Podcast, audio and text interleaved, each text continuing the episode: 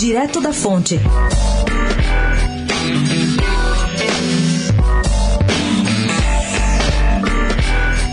O pedido de Alckmin para que Aécio Neves não se candidate a nada em Minas, rebatido no ato pelo senador, não abalou os tucanos mineiros. Eles nem querem fazer barulho com isso. E por quê?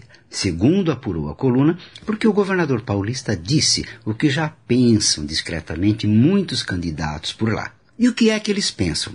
Que se tentar a reeleição, Aécio vai brigar com Dilma, repetirá a polarização de 2014, podendo roubar a cena da campanha de Antônio Anastasia ao governo. A janela de saída, é o que dizem essas fontes, seria Aécio tentar ser deputado consta que o PSDB não se oporia. Uma eleição mais fácil, que abriria espaço para Anastasia atrair a oposição ao governo Fernando Pimentel, negociar a vaga de vice e senadores com os aliados, aumentar o seu tempo de TV e dar, afinal, a força que Alckmin tanto quer e da qual tanto precisa em Minas para garantir um lugar no segundo turno em outubro.